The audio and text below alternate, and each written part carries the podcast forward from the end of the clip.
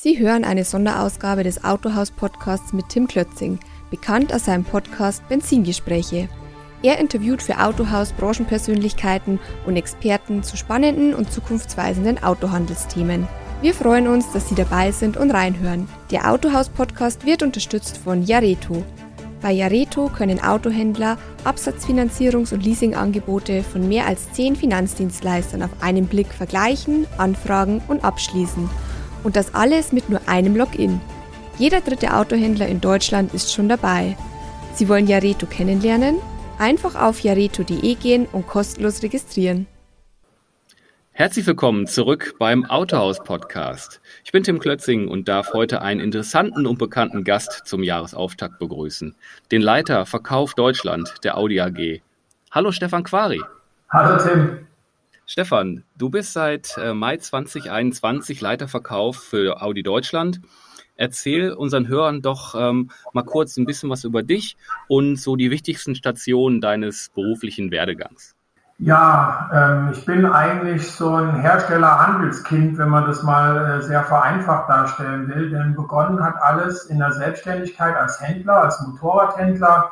Dann ging es zu dem Motorradhersteller da war ich dann sechs Jahre in- und Ausland, habe auch einen Importeur in, in einem anderen Land, nämlich in Polen gegründet, habe da auch äh, gelebt vor Ort und bin danach zu einem französischen Hersteller Peugeot gewechselt, war dort im Retail verantwortlich für die Werksniederlassungen und bin nach sechs Jahren dann in eine Selbstständigkeit wieder gewechselt im Beratungsbereich. Und innerhalb dieses Beratungsbereichs gab es ein Projekt für einen großen Versicherer in Deutschland, die Autohausbeteiligung zu restrukturieren. Und das habe ich dann zwölfeinhalb Jahre gemacht, ging zum Schluss sogar bis in eine eigene Beteiligung rein. Also war zwölfeinhalb Jahre damit Automobilhändler und dann ging es zurück in die Industrie und zwar auch in den Volkswagen-Konzern, erst zur Marke Skoda als Leiter Vertrieb Deutschland und jetzt seit Mai habe ich die Freude, in Ingolstadt zu sein und diese tolle Marke Audi hier im deutschen Markt zu begleiten.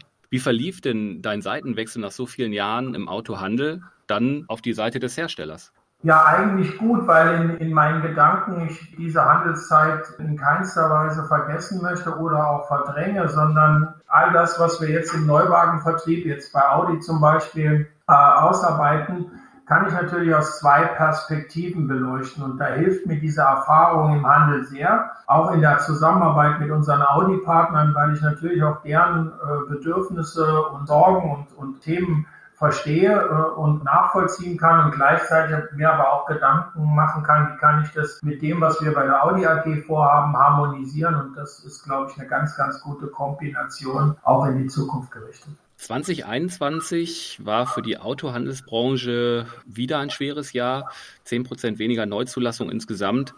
Kannst du uns ein paar Audi-Zahlen für 2021 nennen? Ja, also zum einen haben wir erstmal ein Händlernetz äh, mit 335 Vertriebsstandorten, darüber hinaus noch eine ganze Menge Servicestandorte.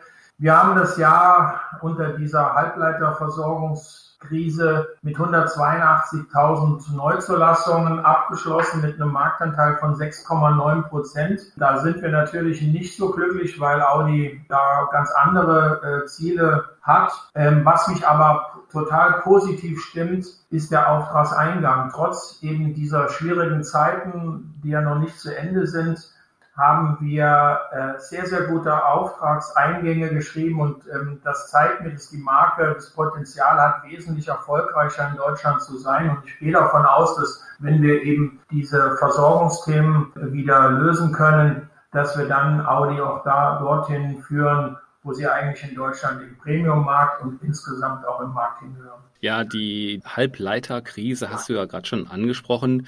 Welche Auswirkungen hat das denn so konkret jetzt so auf Audi und die Händler in diesem Jahr? Was wird das für Auswirkungen haben? Und wie verhält sich das aktuell natürlich äh, mit Hinblick auf Lieferzeiten? Nein, die Versorgungsthematik bei Halbleitern ist nach wie vor angespannt und das wird uns auch noch die kommenden Monate äh, begleiten. Äh, das muss man so klar und deutlich sagen.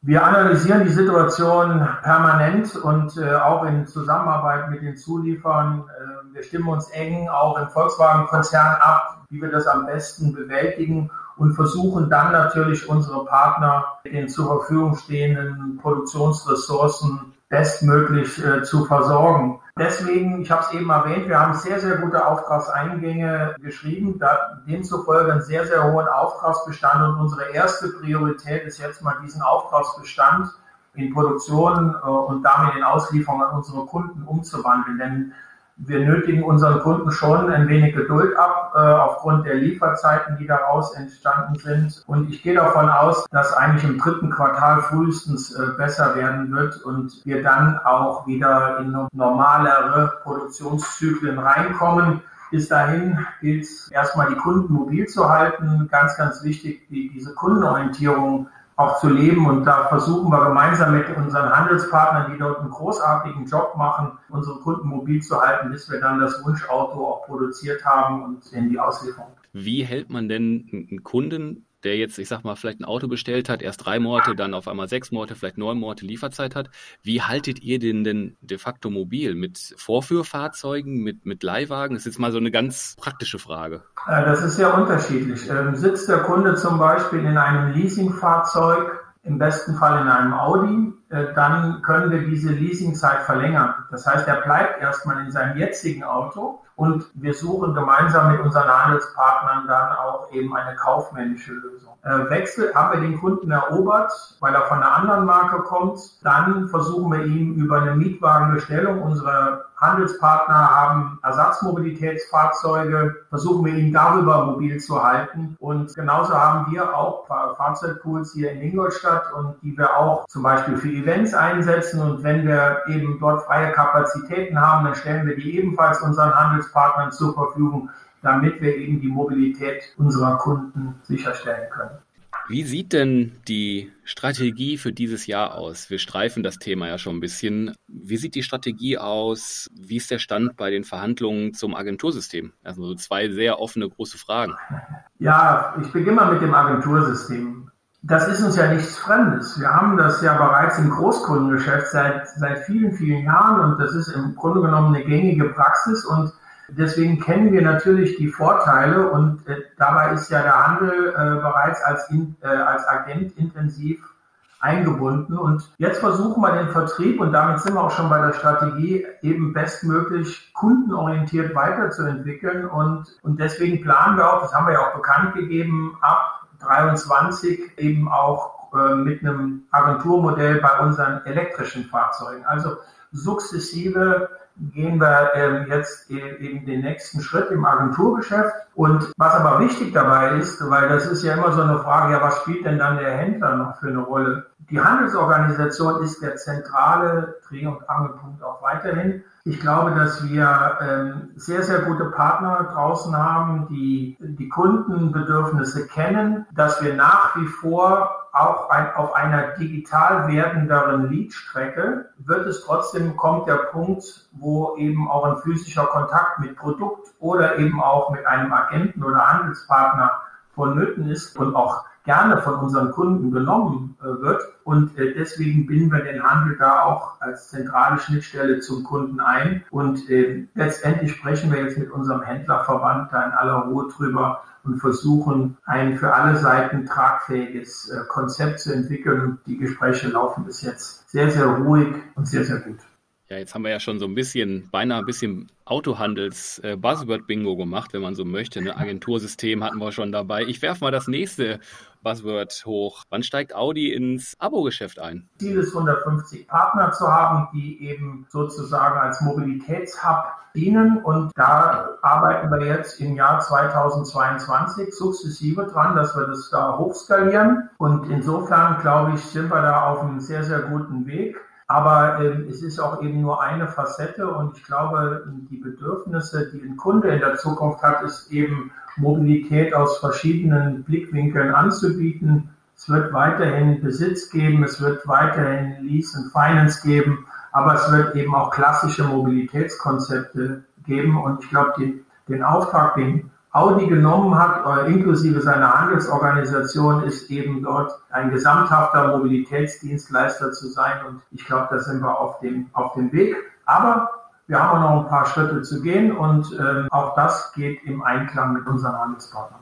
Nochmal so ein, so ein Fokus auf die Handelspartner von euch. Viele Handelspartner klagen letztendlich wie ganz viele Branchen ähm, über Fachkräftemangel Mangel und äh, auch Fluktuation beim Verkaufspersonal. Ist da seitens Audi was geplant, die Handelspartner zu unterstützen und wenn ja, wie?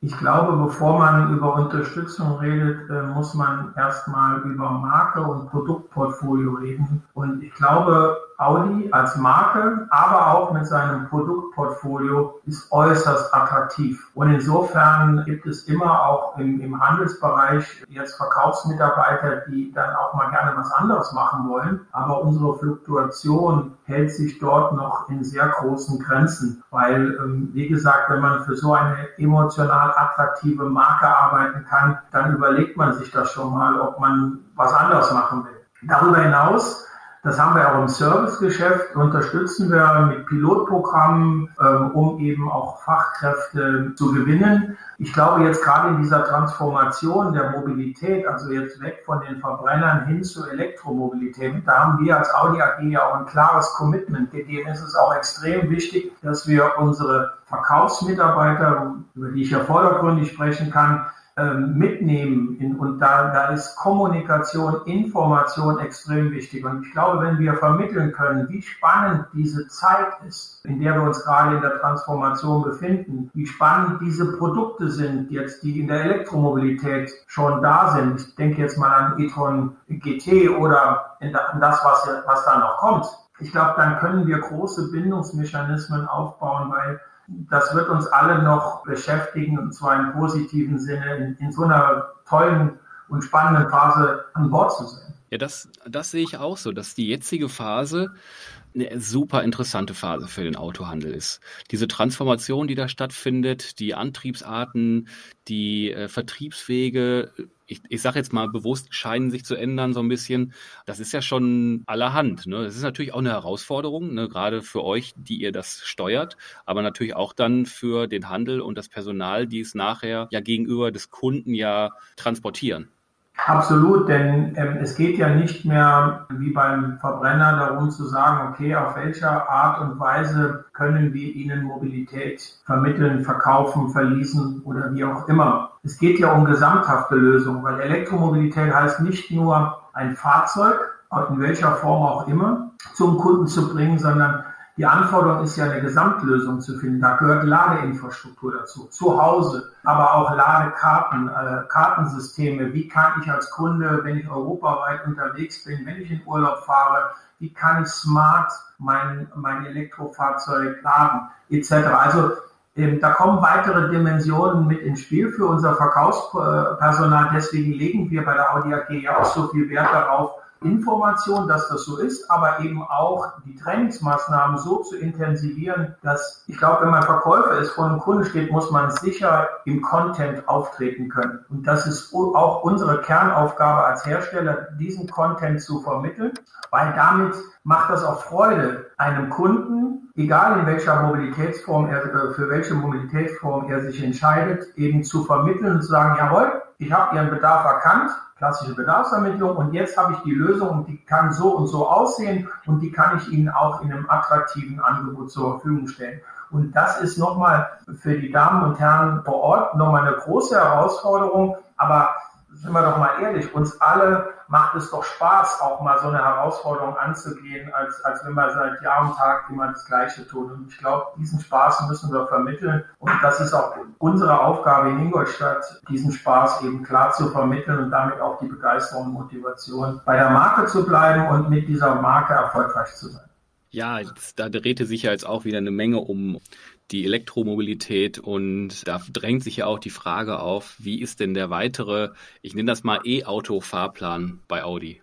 Naja, zuerst glaube ich, kann man schon sagen, dass wir bei, bei Audi auch zeitlich gesehen ganz, ganz vorne waren. Also wir haben 2019 mit dem e-tron zu einem Zeitpunkt bereits Elektromobilität angeboten. Da haben viele Wettbewerber noch kein Angebot im Markt gehabt. Und dieses Angebot haben wir jetzt erstmal konsequent weiterentwickelt. Wenn ich mir jetzt den Q4 e-tron sowohl als Sportback oder eben auch als, als Crossover anschaue oder eben jetzt der e-tron GT, der ja auch für uns als Marke extrem wichtig ist. Das Auto ist, ist, ist, ist vom Styling, vom Design her ähm, einzigartig und, und gleichzeitig verbindet es aber auch sowohl in der Performance als auch in der Reichweite alles, was notwendig ist, damit Elektromobilität erfolgreich sein kann. Und die Audi AG hat bekannt gegeben, dass wir ab 2026 die Fahrzeuge, die wir auf den Markt bringen, dass die rein elektrisch fahren. Und ich glaube, ein klares Commitment zu Elektromobilität kann man kaum geben. Und insofern freuen wir uns, dass dass wir diesen Weg jetzt gemeinsam gehen können und auf diesem Weg hin äh, bis zu 2026 und folgende werden wir noch einige interessante Modelleinführungen in den Markt bringen, wo wir, von, wo wir heute schon wissen, dass wir eigentlich die Rezeptur für den Erfolg der Marke Audi zusammen haben, denn wir bringen alle Vorteile der Elektromobilität mit und wir können an dem Thema Reichweite, Ladedauer etc. nochmal einige interessante Highlights setzen. Dass ich da jetzt noch nicht im Detail drauf eingehen kann, da bitte ich um Verständnis. Aber ich glaube, ähm, äh, die, die, Profis unter uns, ähm, die sich auch schon mit äh, Presseveröffentlichungen auch äh, seitens der Audi AG beschäftigt haben, die wissen, auf welche Modelle ich jetzt in den nächsten Jahren auch angesprochen habe. Ja, jetzt sprichst du natürlich mit mir, mit jemandem mit einem flammenden Anhänger der R- und RS-Modelle. Ja, schauen wir mal. Ja, aber das eine schließt das andere nicht aus, weil wenn wir uns den e-tron GT oder den RS e-tron GT anschauen, dann zeigen wir auch ganz klar, dass Elektromobilität auch total sportlich sein kann. Und wenn, ich weiß nicht, ob du schon die Gelegenheit hattest, mal so ein Fahrzeug zu fahren, das können wir auch gerne ändern.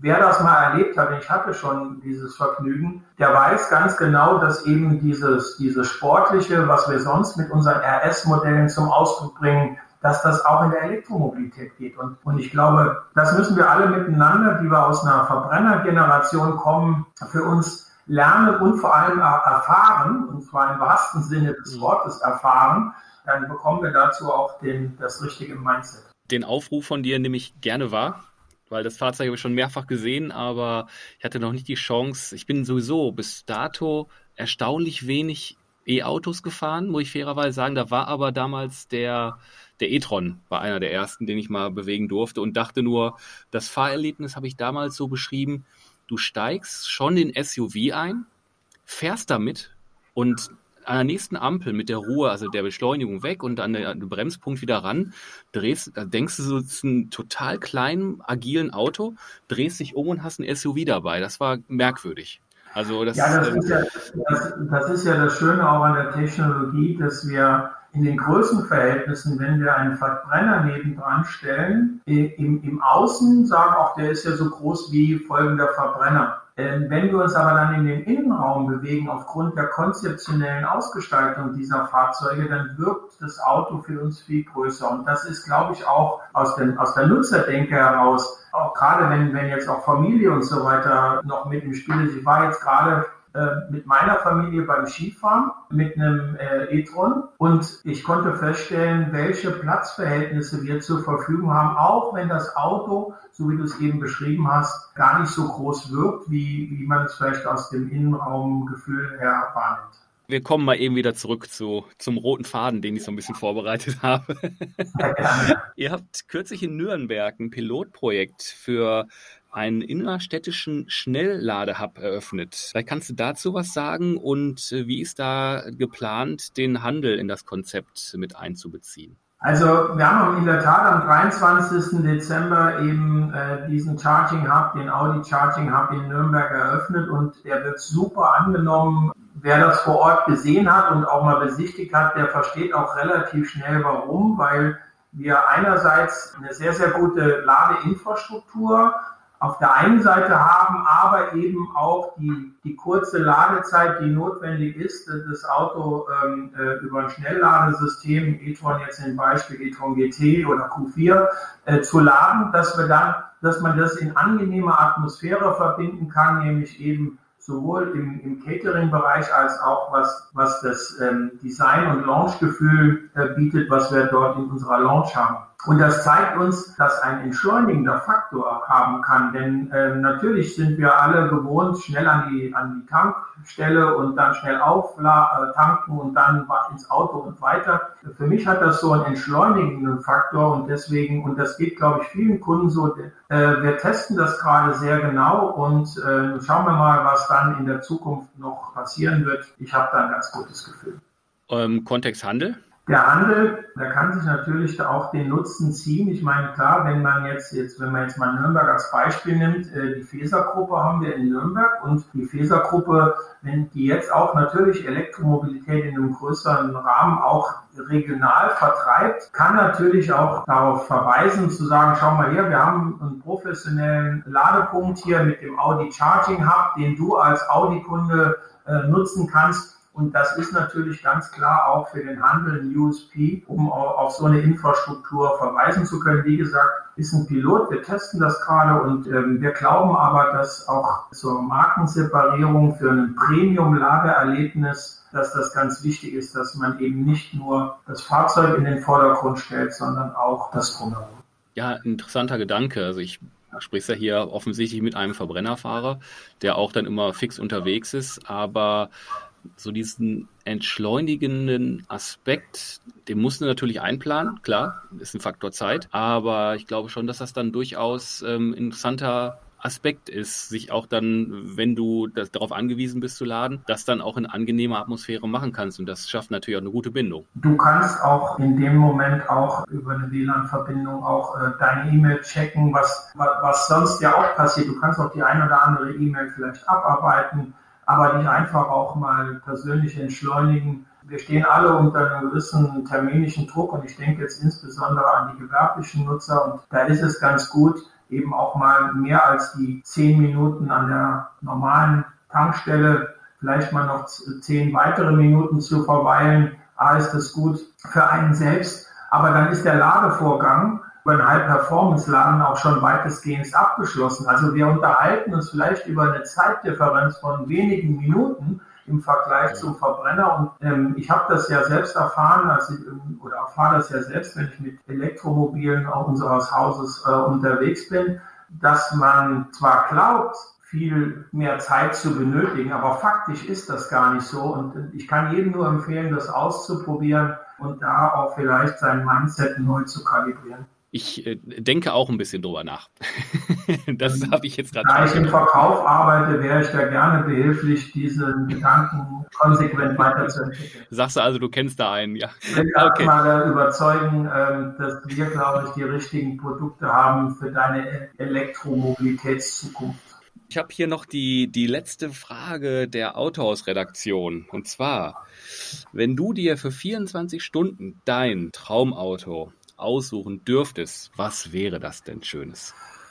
Ja, das ist äh, total einfach zu beantworten. Und, äh, und ja, jetzt wird jeder sagen, naja, das sagt er jetzt so. Nein, mein absolutes Traumauto und hoffentlich auch länger als 24 Stunden wäre ein Audi RS e-tron GT weil ich hatte das Vergnügen schon, die ein oder andere Fahrt mit diesem Auto zu machen und ich bin wirklich total begeistert, weil man eben Sportlichkeit, Dynamik trotzdem mit ökologischem Grundverhalten und eben auch ökonomisch sehr, sehr gut miteinander verbinden kann. Und deswegen ist das mein Traumauto. Ich habe auch schon den ein oder anderen schon mal konfiguriert und gesagt, so müsste aussehen. Wäre ein schwarzes Auto und ja, also das wäre mein Traumauto und äh, das hat nichts damit zu tun, dass ich im Moment für die Audi AG arbeite, sondern ich bin völlig überzeugt von diesem Konzept.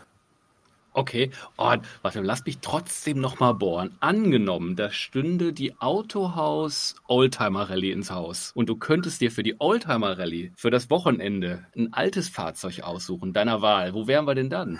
Dann wären wir im Konzern, aber ähm, im, Großraum Stuttgart unterwegs ist ähm, also ein klassischer 911er SC ähm, luftgekühlter wäre schon ähm, für eine Klassik-Rallye ein Auto, was ich toll finden würde. Da haben wir doch jetzt zwei Traumautos rausgekitzelt. Dankeschön. Lieber Stefan, ich danke dir, dass du dir die Zeit genommen hast, dass du Rede und Antwort gestanden bist für uns und ähm, ja, kann nur ganz großen lieben Dank sagen und ja, die letzten Worte gehören nochmal dir.